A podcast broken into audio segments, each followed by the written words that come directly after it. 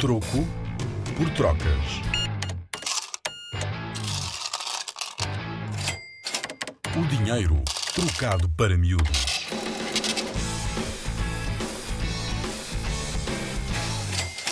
Quando é que passamos a utilizar moedas e notas de euro?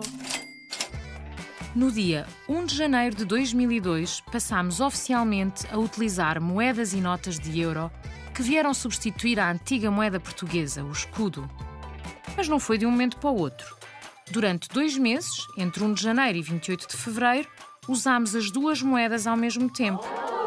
Isto quer dizer que, se por exemplo quisesses comprar alguma coisa e só tivesses escudos, podias fazê-lo, mas o troco seria dado em euros. Parece confuso, mas adaptámos-nos depressa. A partir de 1 de março de 2002, nunca mais pudemos comprar nada com escudos. Mas a história do escudo não acabou logo ali.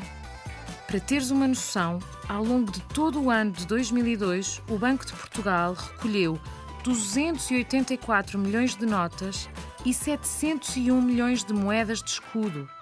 E mesmo hoje, ainda é possível trocar algumas notas de escudo no Banco de Portugal. Com a Rádio ZigZag e o Museu do Dinheiro, vem ouvir dinheiro como nunca o viste.